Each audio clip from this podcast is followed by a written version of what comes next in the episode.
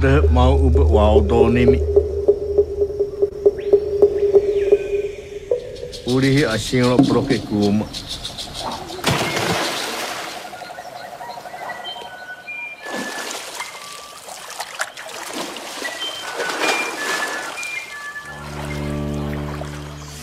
Ia no mami,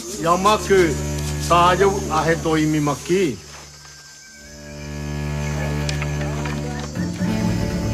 Meu povo não aceita mineração aqui. Mentiroso, ladrão,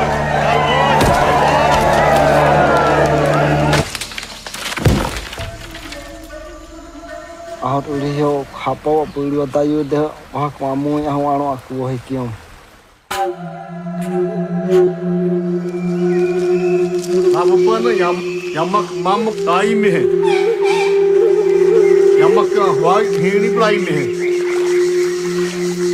yamak mamuk tai में है yamak dia tu yamak kena komi yamak kena yamak thap dia pulai yamak dah kupena mati yamak pui tua yamak apa kawan labo apa nak nak yai bui wanawa dia kena nabo bawa pi yau belakang mana Labo ki ai raro lai buha, ka mea waro ka tai oma.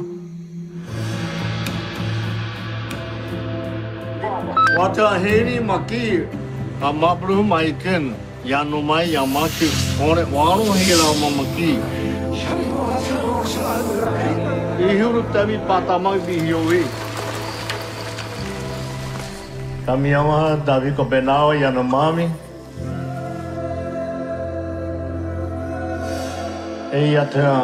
Ele mau bihiong kahwa maka.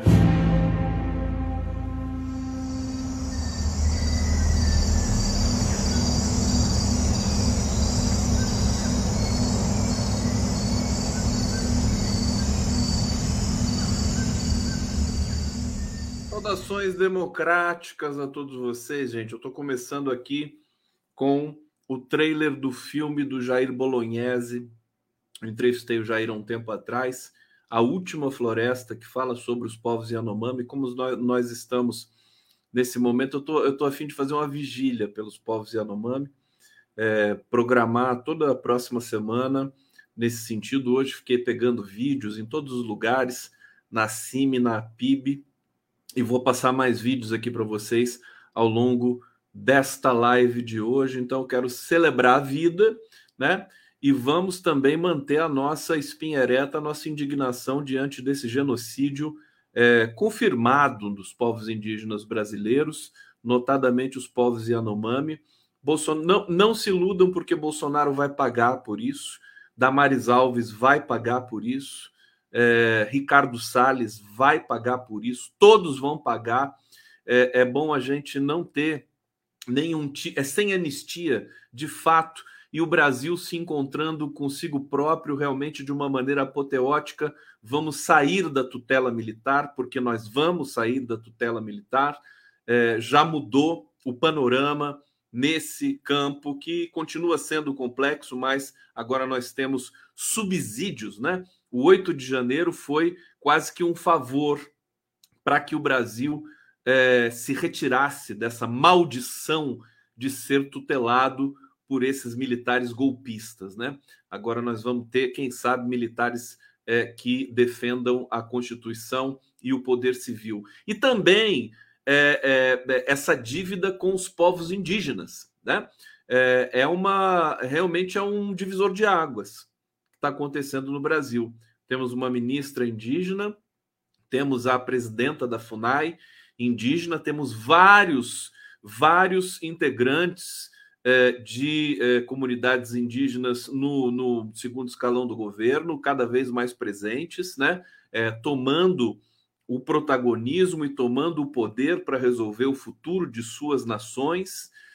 e eu acho que a gente está caminhando, embora com algumas é, com, com dores e com percalços pelo caminho, a gente vai conseguir é, também é, levar a significação né, é, para as nossas próprias identidades, né? É, nós temos, nós somos indígenas de uma certa maneira. O brasileiro é, tem de respeitar muito essa ancestralidade, né, do negro, do indígena. É, e nós acho que chegou a hora da gente fazer isso, de pagar essa dívida. E acho que ela converge também com um processo que nós vamos ter de viver, gente, que é o luto pela, pelo milhão de mortes que nós tivemos na pandemia, né? Outro genocídio. O Brasil é o país dos genocídios, o genocídio estrutural, né? Nós tivemos é, vários genocídios. Nós temos o genocídio da população preta das periferias, né? Que é, é, estão ali é, é, nesse nessa complexidade da nossa estrutura social, da estrutura de governança que nós precisamos mudar essa situação. E não é o Lula que vai mudar, somos nós que vamos mudar essa é, estrutura no país. A chance é essa e nós precisamos aproveitar essa janela histórica que nos foi concedida, aí sim, justamente pela, é, pela força desse cidadão que é um dos brasileiros mais importantes de todos os tempos, que é Luiz Inácio Lula Silva. Eu vou falar hoje também da CEPAL, do encontro na Argentina, dessa unidade possível latino-americana e dizer que nós podemos, é, de uma certa maneira, tentar sublimar né, a, a violência das mortes da pandemia, salvando as vidas agora dos Yanomami. Né? E, e, a população brasileira já demonstrou uma grande capacidade de solidariedade. A gente, a gente tem a CUFA, que é a, é, é, a entidade aí que representa as favelas brasileiras, daqui a pouco eu vou falar especificamente da CUFA, já reunindo toneladas de alimentos para levar para Roraima, é, medicamentos, né? Há toda um, uma movimentação, não só no Brasil, mas mundial, para que a gente é, deixe como um exemplo para a humanidade é, que nós respeitamos os nossos povos indígenas né? E que os garimpeiros vão ter de pagar por todo o mal que eles estão é, é, infligindo aos povos indígenas nesse momento. Então, eu tenho isso muito forte. Hoje, com, com toda a massa de notícias, né, é, dá para perceber que a sociedade brasileira não aceitou o genocídio né, é, feito em grande medida. Né, o autor intelectual principal, além dos militares, né, que estavam ali aboletados no, no governo genocida. Agora não tem mais dúvida, viu, gente? Muita gente ficou na dúvida. Ah, Bolsonaro é genocida? Qual é o conceito de genocida? Tecnicamente genocida, não é genocida? Agora o mundo sabe, né? Bolsonaro é um genocida, tá certo? E as coisas vão aparecer com muito mais força, tá certo? É, daqui nos próximos, nas próximas semanas e nos próximos meses, né? Porque aos poucos nós vamos sabendo é, o que foi esse governo Bolsonaro. Sejam todos muito bem-vindos aqui, começando mais uma live do Conde ao vivo para vocês, ao vivo pela TVT de São Paulo, pela TV 247. Venham comigo aqui, que festa! Olha lá, bagunça! Assuntos sérios, assuntos sérios, mas com alegria de viver, tá? É, deixa eu ver se está o primeiro comentário aqui de hoje, muito simpático, uh, daquela internauta. Deixa eu ver se está aqui. Esqueci de marcar o comentário. Eu sou um idiota mesmo.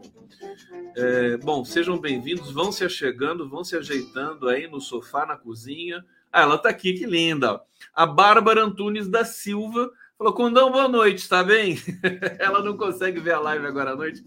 Eu sou aquela que te ouve no outro dia cedo na academia.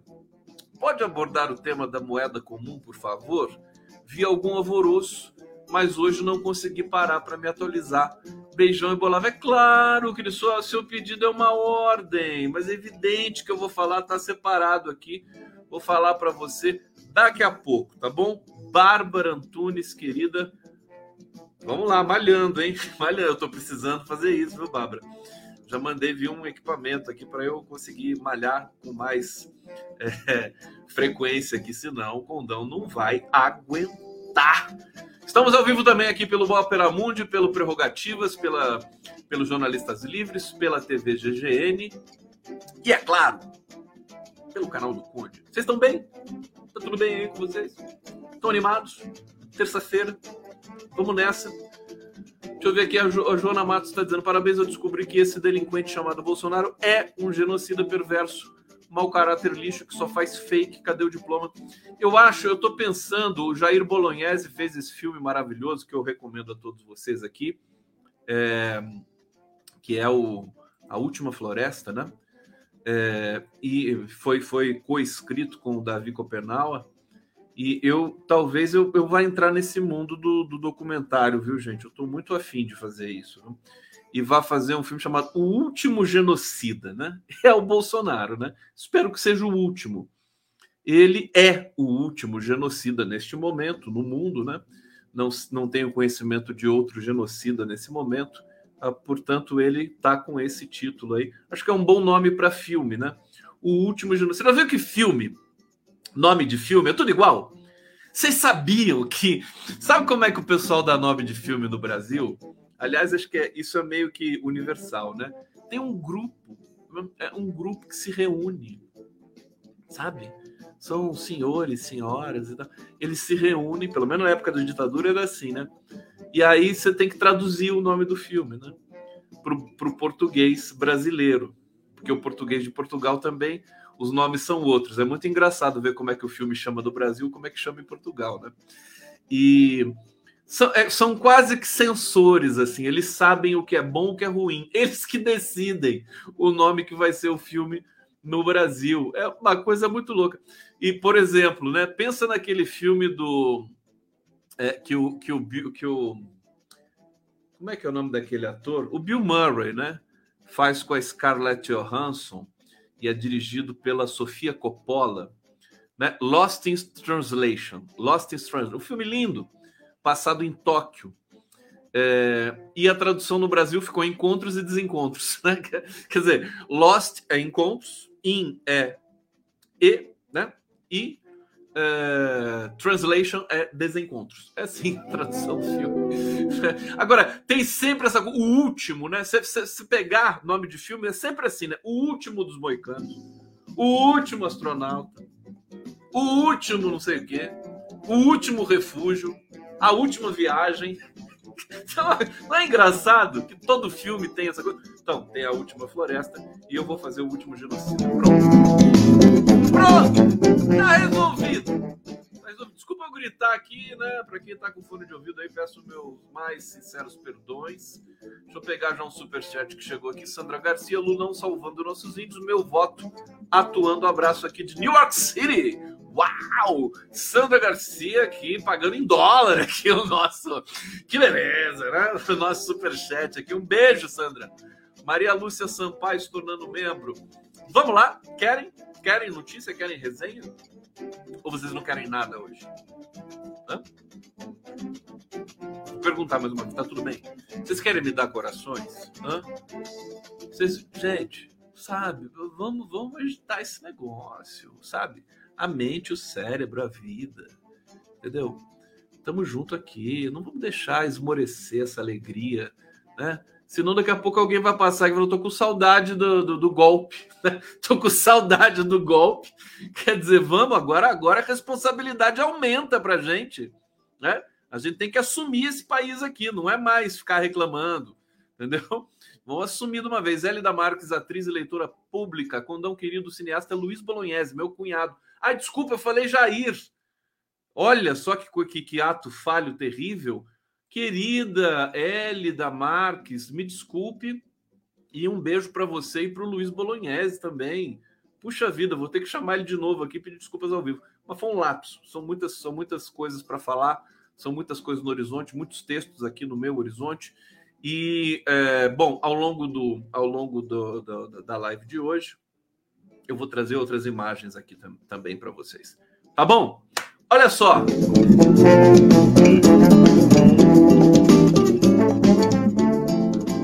Deixa eu começar, vou começar falando da moeda única, porque a, a Bárbara pediu com tanto carinho e tal.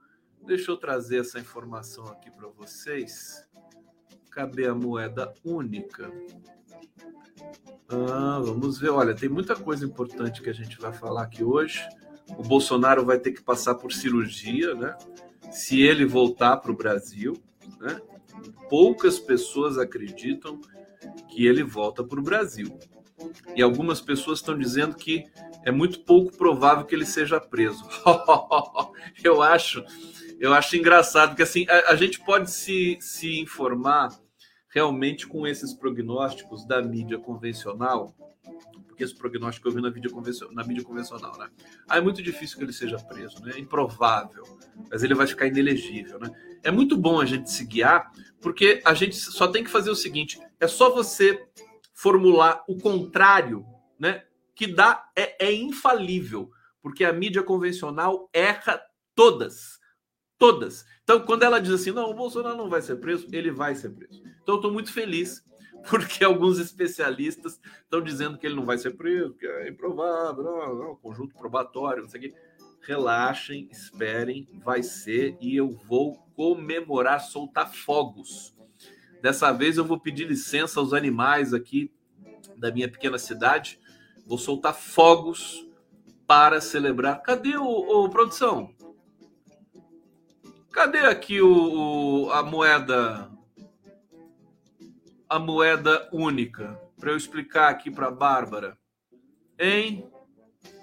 Não tô achando. Você não deixou aqui separado para mim? Olha, tá aqui, tá aqui, tá aqui. Tá aqui. Calma. Tudo bem. Tudo bem. Vamos lá. Sarava! É, o que é a moeda comum né, que o Brasil e a Argentina negociam e porque isso não é o fim da picada, nem o fim do real. As pessoas ficam em, em pânico. Né? Nossa, vai acabar o real? Ele vai fazer uma moeda única, né? É assim, para um futuro não muito distante, você vê, a Europa tem o euro, né? É, todas as moedas ali em todos os países né, da zona do euro, a moeda é uma só, que é o euro, que é uma moeda muito forte. Então a tendência, tendência é que a moeda é, num futuro seja que tomara que não demore muito, seja uma moeda única aqui para a América do Sul, pelo menos América Latina, né? os países hispânicos e o Brasil. Eu acho que é isso, né? Vamos simplificar as, as tratativas, né? É, o comércio entre os países. É assim que a gente faz. É assim a Europa fez assim. Vamos fazer como a Europa fez. Então é moeda comum, não é única. Já entendi, tem gente falando aqui. Bom, é, essa possibilidade da criação de uma moeda comum entre Brasil e Argentina para transações comerciais virou um, um, dos principais assuntos né, na visita do Lula, que, aliás, o Lula é incrível como o povo argentino ama o Lula, né? É, é, é até dá até ciúme, né? Quem ama mais o Lula? Argentina ou Brasil? É parada dura, viu? Assim, o, o Nordeste sim, né? O Nordeste tá lá, mas os argentinos têm veneração pelo Lula, coisa impressionante. E América Latina de maneira geral. A sua primeira viagem, primeira viagem internacional do Lula, né? Aqui, vamos pegar uma frase aqui é, da carta conjunta, um trecho da carta conjunta, né? Decidimos avançar, entre Brasil e Argentina, evidentemente, decidimos avançar nas discussões sobre uma moeda comum sul-americana é, que possa ser usada tanto para os fluxos financeiros como comerciais, reduzindo os custos operacionais e a nossa vulnerabilidade externa. É, o Lula reforçou a ideia no discurso é, durante o encontro, né? Por que não tentar criar uma moeda comum, como se tentou entre os países dos BRICS? Acho que com o tempo isso vai acontecer e acho que é necessário que aconteça. Tá aí, o Lula pensa igualzinho a mim. Humilde eu, não, o Lula pensa igualzinho a mim. É, detalhes sobre o que será discutido, viu, Bárbara? É, incluindo uma proposta brasileira de batizar a moeda de SUR.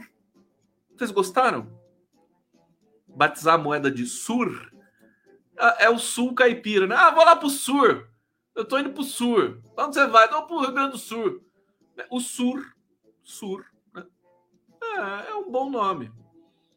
É um nome. Né? Tem futuro esse nome. Vocês acham? Foram sugestões para nome da moeda comum entre Brasil e Argentina, né? Podia ser Peladona, né? Já, já sugeriram aqui Peladona. Pelé e Maradona, né? Peladona. Ah, quanto que custa esse pirulito aqui? Ah, cinco peladonas. Ah, obrigado. É, é, quanto que custa essa empanada aqui? 12 peladonas. Ótimo. Tá aqui, dinheiro aqui.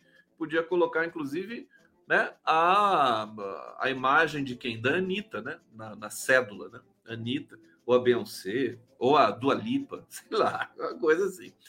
Bom, deixa eu ver o que está aqui no nosso horizonte. É, muitas pessoas, ao saber da notícia, entenderam que Brasil e Argentina poderiam criar algo como o euro.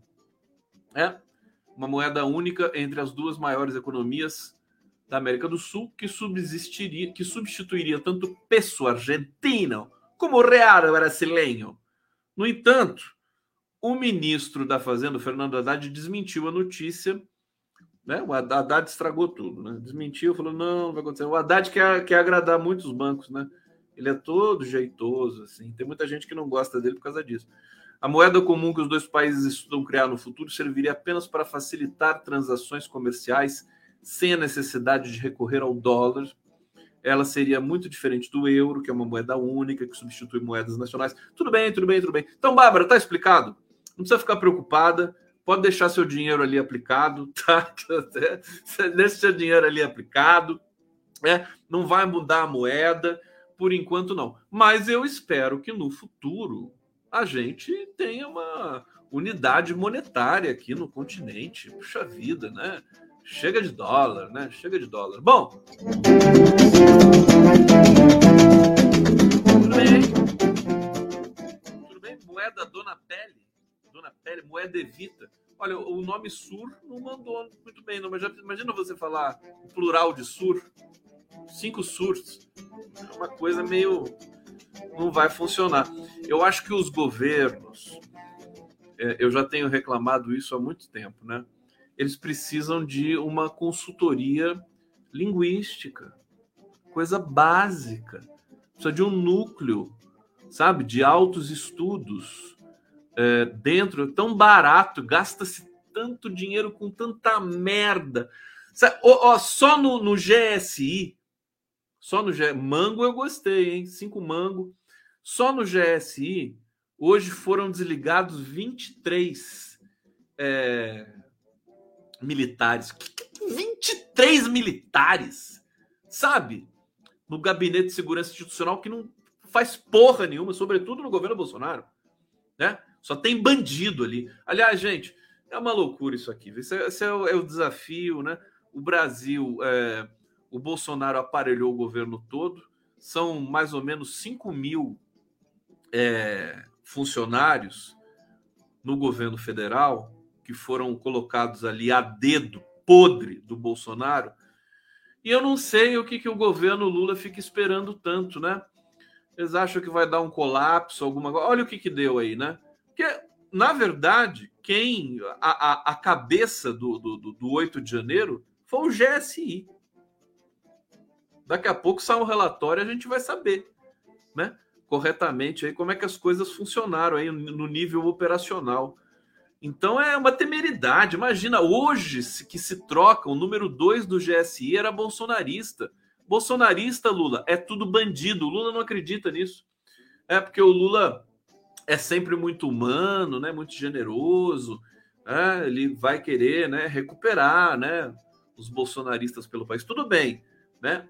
O populacho acho que a gente recupera, mas esses funcionários, né, esses bandidos milicianos ali, nomeados pelo Bolsonaro, pela família Bolsonaro, isso é tudo bandido, cara. Sem condições de manter no governo, acreditando que eles vão se redimir e vão começar a trabalhar pelo país. Pelo amor de Deus, não dá. Basta de ingenuidade. Basta. tudo bem hoje aí, não tem nada errado, vocês não vão reclamar de nada hoje, aí, seus reclamões. Ai, o som tá ruim. Ai, não sei o quê. Ah, hoje não tem nada errado? Ai, tá baixo. Não? Então tá bom. Então, tudo bem. Vocês vêm sempre aqui? Eu também. Pois é. Vamos lá, né, gente? Vamos lá, vamos lá. Olha aqui que eu separei para vocês aqui. Olha, governo Lula troca número 2 do GSI em meia crise de desconfiança. Demorou é muito, né? Ricardo José Nigri assumiu a secretaria executiva e o chefe do GSI é o Gonçalves Dias, é o general Gonçalves Dias. Imagina, o, o secretário executivo do GSI, gente, era uma pessoa da confiança do Augusto Heleno. Pelo amor de Deus. Quer dizer, Augusto Heleno é, é bandido. Para com isso. Muita ingenuidade. Tem, a esquerda tem dó, mas tem que expurgar mesmo, tem que fazer um mutirão, né? Conta, porque assim, uma coisa que eu fiquei sabendo é difícil. Eles estão alegando que é difícil identificar as pessoas que são bolsonaristas, né? Que estão no governo. Eu não sei se é muito difícil. É só ver as pessoas que foram é, que foram contratadas no governo Bolsonaro. Pega as pessoas que foram contratadas no governo durante o governo Bolsonaro, demite todo mundo. Não é para deixar ninguém. Sabe? O governo Bolsonaro foi a, a, a maior catástrofe que o Brasil já viveu. Não se pode deixar um contratado por Bolsonaro, Lula. Pelo amor de Deus, entenda isso. É só ir lá ver. Ah, tá difícil de achar. Vê que, que data que eles foram contratados. Até no governo Temer, né? Até no governo Temer já dá para demitir também, porque o governo Temer foi um governo golpista, usurpador, bandido também, o Temer. Vamos deixar barato isso? Pelo amor de Deus, né? Tanta gente precisando de emprego, tanta gente séria, né? Tanta gente reclamando que não foi chamado para trabalhar no governo e o governo mantendo 5 mil bolsonaristas na máquina pública. É quase que cumplicidade isso aí. Se sinto muito, né? É cumplicidade. Ah, mas é difícil localizar. Ah, para com desculpinha. Vamos trabalhar, né, gente? Vamos trabalhar. Pega aí a Casa Civil, vocês têm computador, tem os dados, todo, pega os dados, identifica as pessoas, ó, e chute na bunda, né, de bolsonarista bandido, pelo amor de Deus. A Silvana Costa está dizendo aqui, Condinho, o que, que você acha da tentativa de aproximação do Lula com Maduro? Gado já chamando Lulinha de comunista. Beijos do Rio de Janeiro, capital. Silvana Costa. Silvana Costa.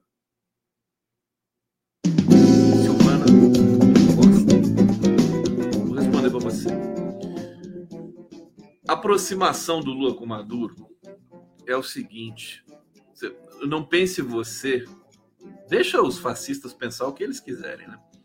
É, e, e, hoje, hoje o, o Gerson Camarote da Globo News ele estava também se jogando na parede. Não, porque o Lula não pode, né?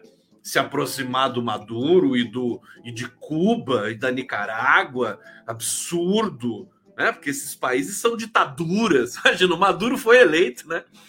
O Gerson Camarote dizendo que, que, que, Venezuela é uma ditadura é muito engraçado, né? É muito engraçado. Eu acho que devia ser processado pela embaixada é, é, venezuelana que está chegando de volta ao Brasil aqui. Mas é, é, a imprensa é essa histeria mesmo. Eles nunca vão entender o que, que significa a autodeterminação dos povos. É um mantra que o Lula praticamente reza em todo lugar que ele vai, soberania dos povos. Ninguém falou do Peru, né? Ninguém falou do Peru, e no Peru foi golpe, hein? O Pedro Castilho foi golpeado. O fechamento do Congresso que ele propôs ali estava previsto na Constituição, chamando novas eleições. Os peruanos não querem Dina Boluarte, a coisa tá feia lá no Peru. São cinco, já são 50 mortos. E, e, e, Olha, a CELAC não, não, não emitiu nenhuma nota é, decente com relação ao Peru. Existe todo um cuidado diplomático, porque, sobretudo porque o Lula, né, a estrela agora, o Lula é a estrela mundial agora, né? Ele não gosta de interferir em assuntos internos de outros países, né? Eu acho que está correto. Por que, que ninguém reclama da Arábia Saudita, que é uma ditadura? Por que, que ninguém reclamou do Catar, que é uma ditadura nojenta? Né? Sabe? É, e o Lula fala com muita propriedade, quer dizer, cada Estado, nação, soberano, tem a sua compreensão, cada um faz do seu jeito, respeitando direitos humanos e tudo mais, né? E aí nessa, nessa seara a gente pode entrar, né? Cuba é um exemplo de, de, de formação de médicos, ela, a, as brigadas é, cubanas, né? Henry Rives, né? São brigadas reconhecidas no mundo todo. Eles é, difundem a vida, país cubano, né? Na verdade, e é tomar e isso foi dito na CELAC, né? Pelo mais cruel bloqueio que de 60 anos já esse bloqueio que faz dos Estados Unidos uma espécie também de país genocida. Espécie não, né? Bra... os Estados Unidos são um país genocida, né? Com todo respeito ao povo trabalhador é, americano, é, não é à toa que o Bolsonaro está nos Estados Unidos, né? Daqui a pouco vai ser expulso dos Estados Unidos porque tem, tem americanos democratas ali que não querem mais a presença do Bolsonaro ali, né? A presença imunda do Bolsonaro nos Estados Unidos. Agora, é, bom, eu já vou, já vou responder, Silvana, a questão é, da, da, do Maduro, né? Eu estou chegando lá, mas para isso estou aproveitando para falar de todo o desenho aqui é, do, do continente, do subcontinente é, sul-americano. E, e, e, o, e, o, detalhe é o seguinte: é, o que o Lula sempre preconizou, o Lula, o Lula achava o Chávez um idiota. Vocês, vocês sabem disso, né? A verdade é essa. Tem muito, tem muito esquerdista, marxista que se joga no chão amando Hugo Chávez e tudo mais. Mas o Lula sabia que o Chávez era um sujeito meio tinha os seus méritos ali e tudo mais, mas era, inclusive o Chávez era um militar, né? Era um cara assim, sabe, problemático. E aí, só que o Lula, cabeça dele, não é assim, ah, não converso com você ele vai ajudar o cara. Ele sabe que pode ser um mega de um problema para América Latina. Né? Se, se, o Chaves enlouquecer de repente, invadir a Colômbia, aquela coisa toda. Né? Aí ele criou o grupo de amigos do, da Venezuela. Naquele momento, inclusive, foi também numa edição da CELAC, salvo engano. Ou foi, foi, foi a CELAC? Será que foi? Alguém lembra disso? Bom, de qualquer maneira, a aproximação é essa. É uma aproximação de segurança é para que a Venezuela não fique isolada, porque quanto mais um país fica isolado, pior para o mundo, né? O país não pode ficar isolado, você tem que trazer o país para perto do, né? E aí você introduz, né? Eventualmente é, valores democráticos ali para o país, se, se é que está faltando alguma coisa, né? A, a rigor também é sempre uma possibilidade a mais de é, comércio, né? Venezuela compra muita coisa, já comprou muito mais do Brasil, né? Venezuela é o quarto quarta economia da América do Sul, né? É Brasil, é, é Argentina. A Venezuela teve um momento que ela quase passou a Argentina, o PIB venezuelano, porque tem muito petróleo, né? Então é, é um país que não tem industrialização, mas que tem a, a maior reserva de petróleo do mundo, né? a, a Venezuela. Bom, então é isso, tá, Silvano? Então, assim, aproximação de Cuba. É isso, sabe? Não pode deixar o país isolado e tem que defender os direitos humanos. Tem muito cubano que morre porque o país está tá, é alvo de um bloqueio. Né? Olha, você quer saber de uma coisa? Eu falei isso com especialistas é, em Cuba, né? Como é que é o Joana Salem, uma estudiosa que já foi para Cuba algumas vezes e tal. É, e eu tinha dito para.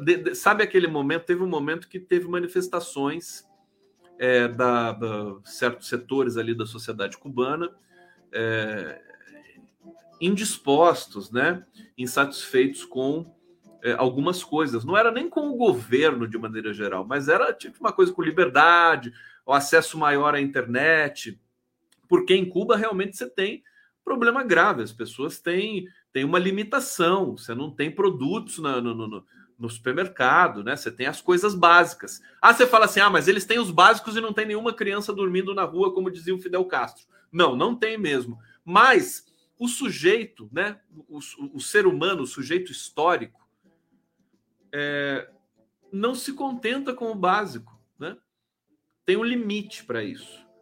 O Lula mesmo sabe disso. O Lula é antítese de Cuba nesse sentido, porque ele quer que o brasileiro, por exemplo, consuma, consuma produtos, tenha variedade, tenha diversidade, que almoce, tome café e jante, mas que tenha possibilidade de comer picanha. Né? Esse é o ponto.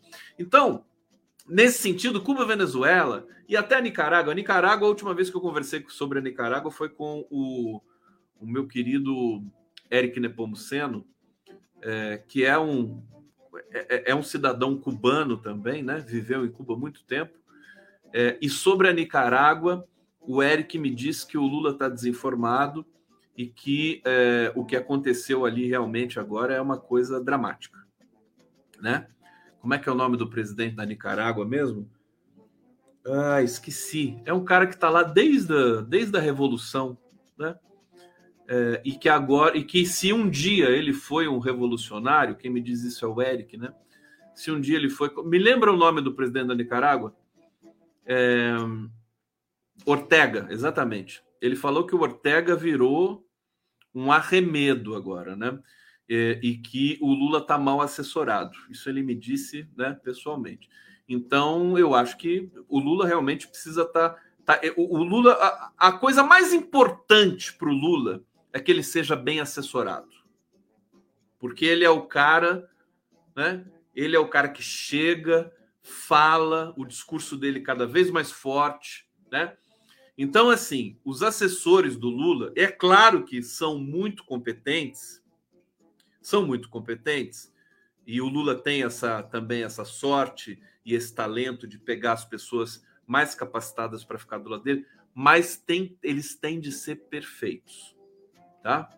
É, assessoria. Tem, tem, um caso que o Lula estava mal assessorado. Por exemplo, por exemplo, já vou até é, dar essa para vocês aqui em primeira mão. Meu amigo Luiz Marx, né? Que é um dos grandes, é, enfim, pensadores, professor de história da arte da, da Unicamp, é uma figura que se preocupa com o meio ambiente, muito bem informada, né? E eu tenho a felicidade de, de periodicamente recebê-lo aqui no coletivo para conversar. Mas, por exemplo, Lula falou que, que o BNDES pode financiar o gasoduto, e eu disse isso ontem para vocês aqui, que, que, que, o, que o Alberto Fernandes quer construir na Argentina. Né? É, pois bem, nós sabemos que gasoduto é esse? Ninguém, ninguém se perguntou, né? E que gasoduto é esse?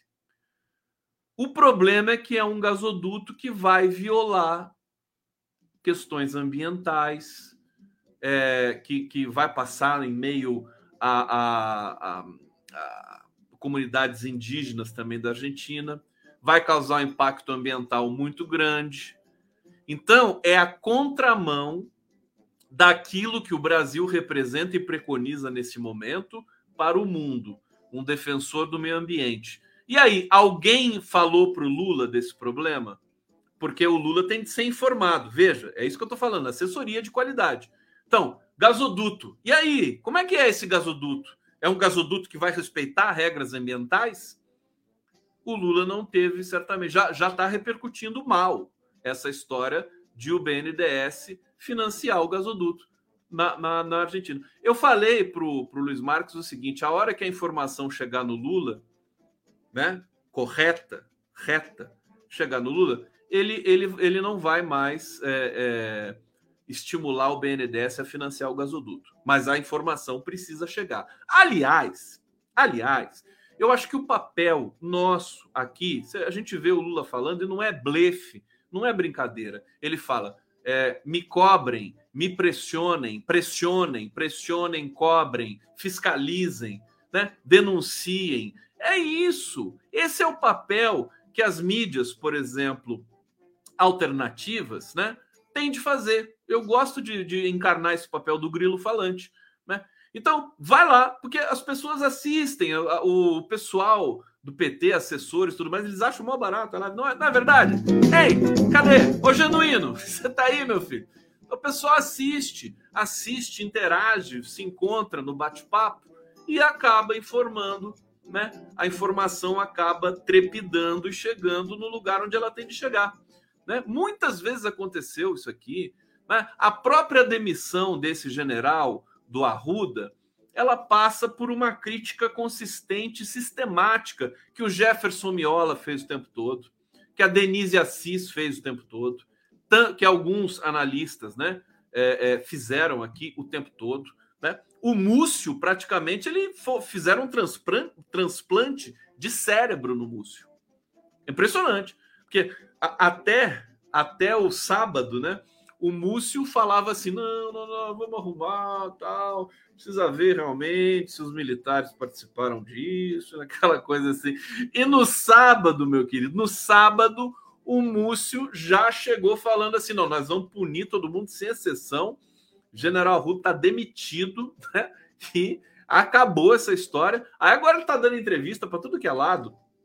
É, é, porque, porque ele ficou. O Múcio, o Múcio ia ser demitido pelo Lula.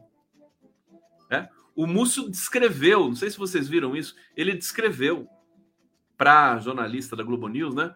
É, é, o que, que aconteceu na manhã de sábado, 6h40, o Lula ligou para ele e simplesmente disse o seguinte: e aí, não vai resolver essa merda? Né? Não falou isso, mas deve ter falado. É, oficialmente não, né? Não vai resolver, porque era a história de, de nomear o coronel Cid, né? Aquela besta, né? Ajudante de ordens, é, capacho, né? Lacaio do Bolsonaro, envolvido em corrupção da grossa, provavelmente vai ser preso também, está sendo investigado. O coronel Cid. Aí a peste do Arruda me pega e nomeia o coronel Cid, muito provavelmente a pedido do Bolsonaro, para comandar o batalhão de Goiânia, que é considerado o, batalhão, a tropa de elite do Exército Brasileiro. Né? Ó, o Lula ficou sabendo disso. Fala assim. é, está falando sério, né? Porque é o Lula agora, né? Agora ele é o presidente em chefe das Forças Armadas, é o comandante em chefe das Forças Armadas, né? É, tem gente falando Bolsonaro 2026 aqui. Meu querido, Bolsonaro 2026 vai estar tá apodrecendo em alguma cadeia. Me desculpa, viu? Eu nem sei se a cadeia merece Bolsonaro, né? Porque na cadeia o Bolsonaro vai ficar protegido, né? Eu não sei se ele merece essa proteção. Porque se, o Bolsonaro é assim: se ele não for preso, ele pode ser queimado. Pode ser queimado. É, dado o volume de bandidagem com, com a qual ele se envolveu e da qual ele faz parte né, durante a vida toda. Eu não sei se o Bolsonaro merece a cadeia para falar a verdade para vocês. Agora, então, para resumir a história, né? O Múcio está lá agora todo, né? Ele parece que ele, ele entrou no governo, né? O Múcio finalmente entrou no governo. Ele tá falando, não, ele falou que foi difícil, né? Não, porque é muito sensível, né? Eu respeito muito o Arruda, não sei o que, mas não tinha mais condição, não tinha mais jeito. E aí, aí vem o pulo do gato, né? É, a, a gente vê a, a antevisão, né? Antevisão do Lula ao nomear o Múcio para ministro da Defesa. Praticamente ninguém, ninguém apoiou o Lula nessa decisão. É que ninguém vai contestar o Lula, né? Quem que vai contestar o Lula aqui? Só eu, né? Só eu que contesto. Não, ninguém vai contestar o Lula. Todo mundo engoliu seco assim o Múcio, né? É, bom, eu tentei, eu tentei é, lá atrás, quando da nomeação, é, entender a lógica do Lula, né? Por que será que ele está fazendo isso, né? É uma concessão aqui, outra ali, é um cálculo, né? Tudo bem. Agora, vocês estão percebendo como o Lula foi inteligente? Porque o que, que aconteceu? Né? Ele coloca um, um ministro da defesa ao gosto dos comandantes golpistas, tá certo? É, é, claro que o Lula deu a sorte de ter um 8 de janeiro, né? É que o Lula dá sorte, né? Tem que, a gente tem que conviver com isso. O Lula dá sorte. Teve o 8 de janeiro e aí o Lula ganhou toda a legitimidade para confrontar o alto comando, sobretudo o exército, né? Porque forças armadas, forças, a força aérea e a, e a marinha, né? aquela coisa assim mais frágil no sentido de político, né? Agora o exército é uma coisa é mais embaixo. É o exército que deu golpes, né? Do Brasil é ali que tudo acontece. Bom, é, se mostrou uma decisão acertada, porque agora o Múcio fez um transplante de cérebro. Né? Ele está atendendo. Agora ele é o ministro da Defesa do Lula, não é o ministro da Defesa do Comando do Exército. Tá certo? Demitiu. Quem demitiu o Arruda foi o Múcio. Né? Daqui a pouco vai vir uma, uma coletiva muito mais detalhada sobre isso, mas agora o Múcio comprou né, é, completamente a, o seu destino de tirar a tutela militar do horizonte desse país. Então veja só, o, o Lula acertou, né?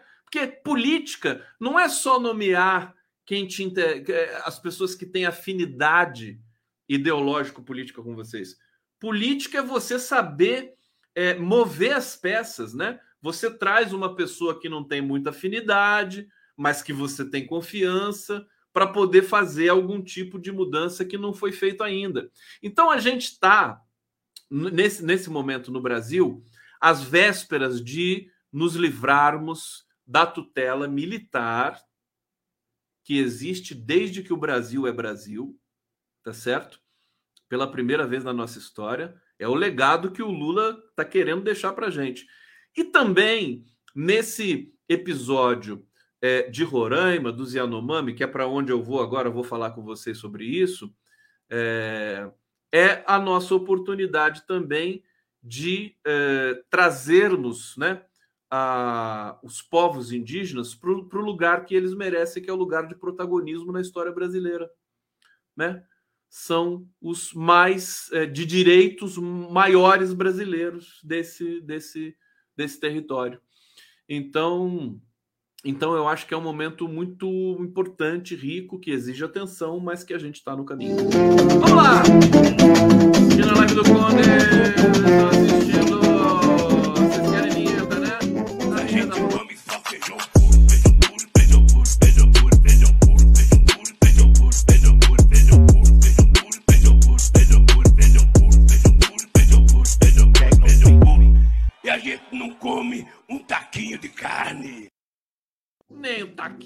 carne. Querem uma vinheta? Querem, querem ver o, a Beyoncé? Eu adoro a Beyoncé. Não há nenhuma posição a priorística, política, no sentido de investigar a B ou C ou deixar de investigar a B ou C.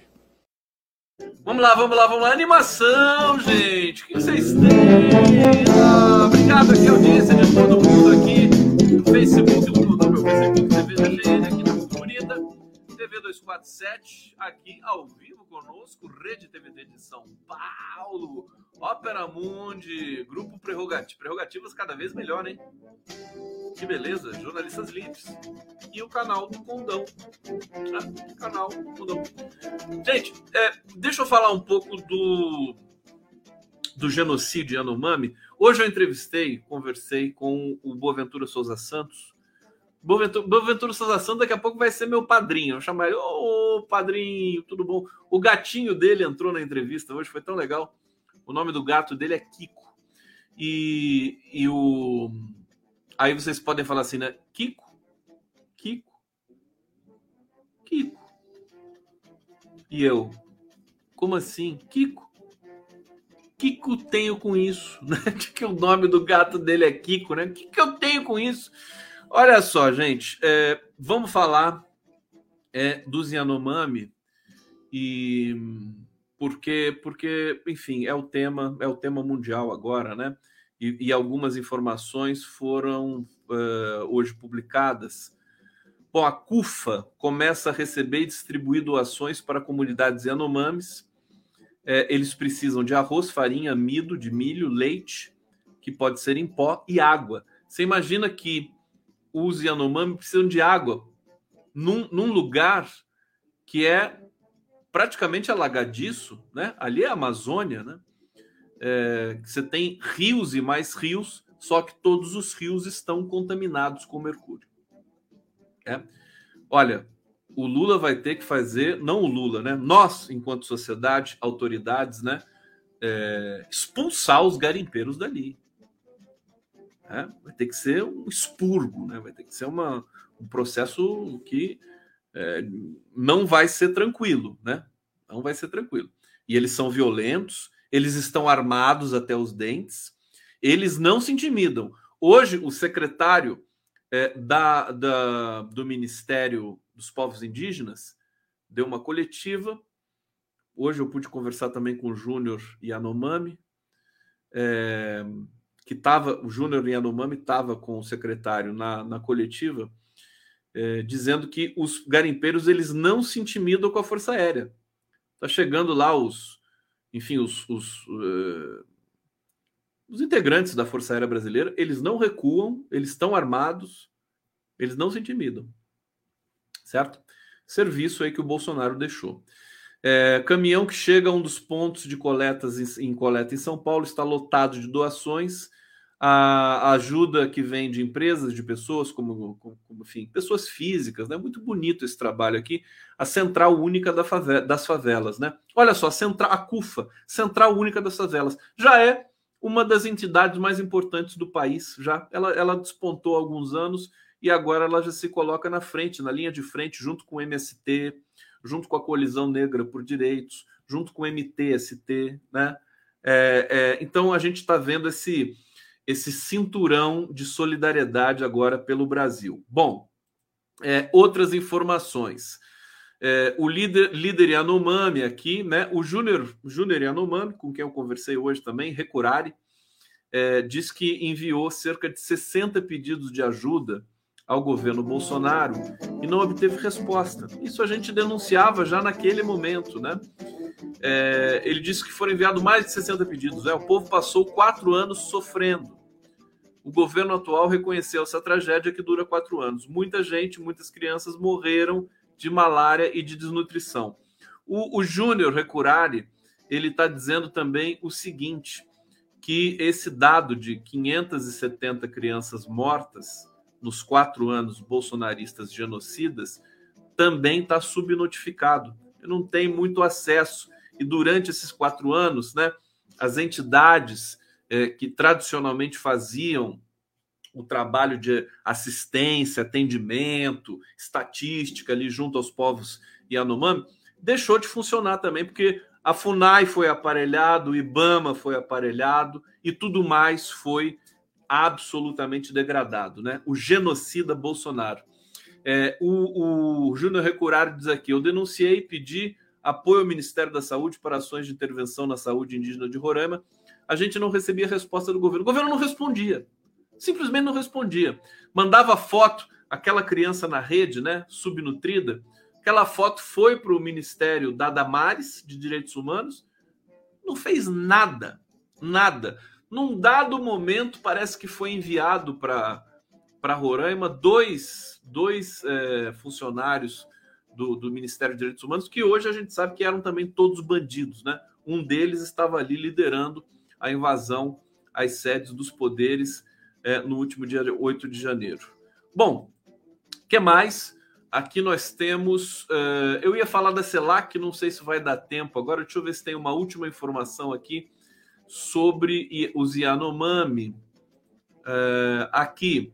Bom, uma matéria importante aqui da Cida de Oliveira, do Rede Brasil Atual. Salvar o povo Yanomami é uma operação de guerra né? É, quem está dizendo é o secretário de Saúde Indígena, é, Weibe Tapeba, classificou como operação de guerra. É, são aeronaves partindo, aeronaves chegando com pacientes com malária, infecções agudas, outras doenças. Nossa capacidade é limitada, mas temos conseguido mitigar esse cenário desolador. Bom, eu queria só destacar o seguinte com vocês.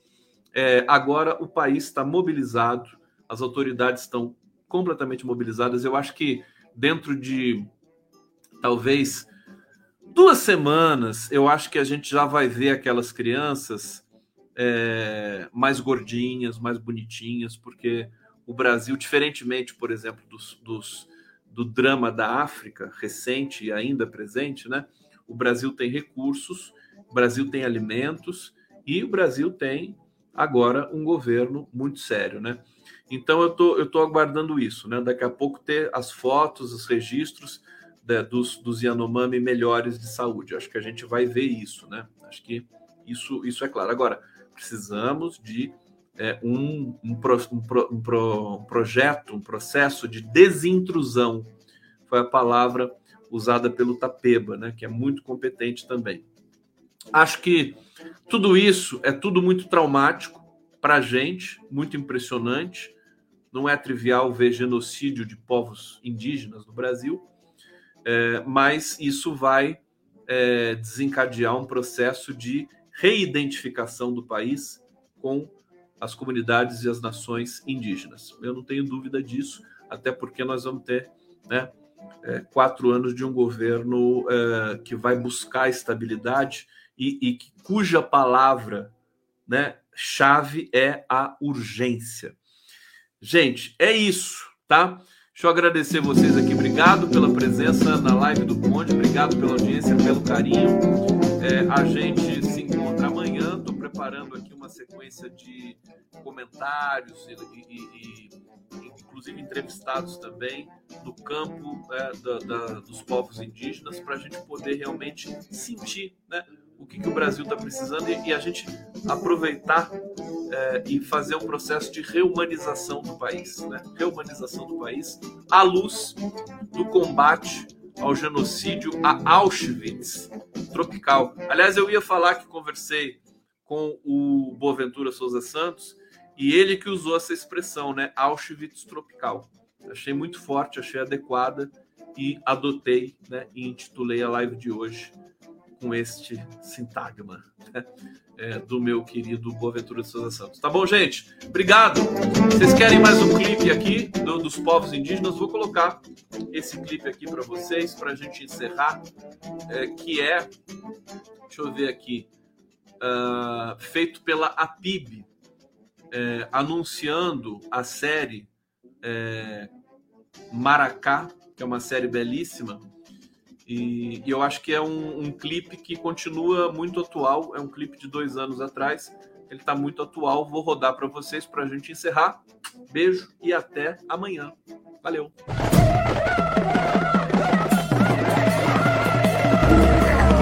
Quando eu encontrei pela primeira vez os brancos chegando nas terras indígenas, eles trouxeram coisas muito ruins para nossa sociedade, para nossa comunidade. Nós aqui pedimos socorro, nos ouve. Sangue indígena, nenhuma gota mais. Uma gota mais. Quantos povos, quanta diversidade, quanta cultura, quantas línguas foram enterradas. O que vão fazer quando for exterminado toda a floresta do planeta? Até quando a sociedade vai ser conivente com essa violência? Essa luta também é sua. Os indígenas brasileiros estão pagando um preço muito alto no decorrer dessa epidemia. O brasileiro devia ter mais orgulho do sangue indígena que corre em suas veias.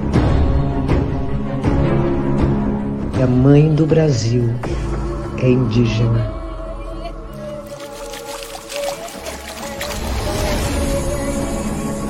50% dos povos indígenas do Brasil já foram diretamente atingidos pela pandemia. Mais de 700 indígenas foram mortos pelo novo coronavírus. Já são mais de 26 mil casos confirmados.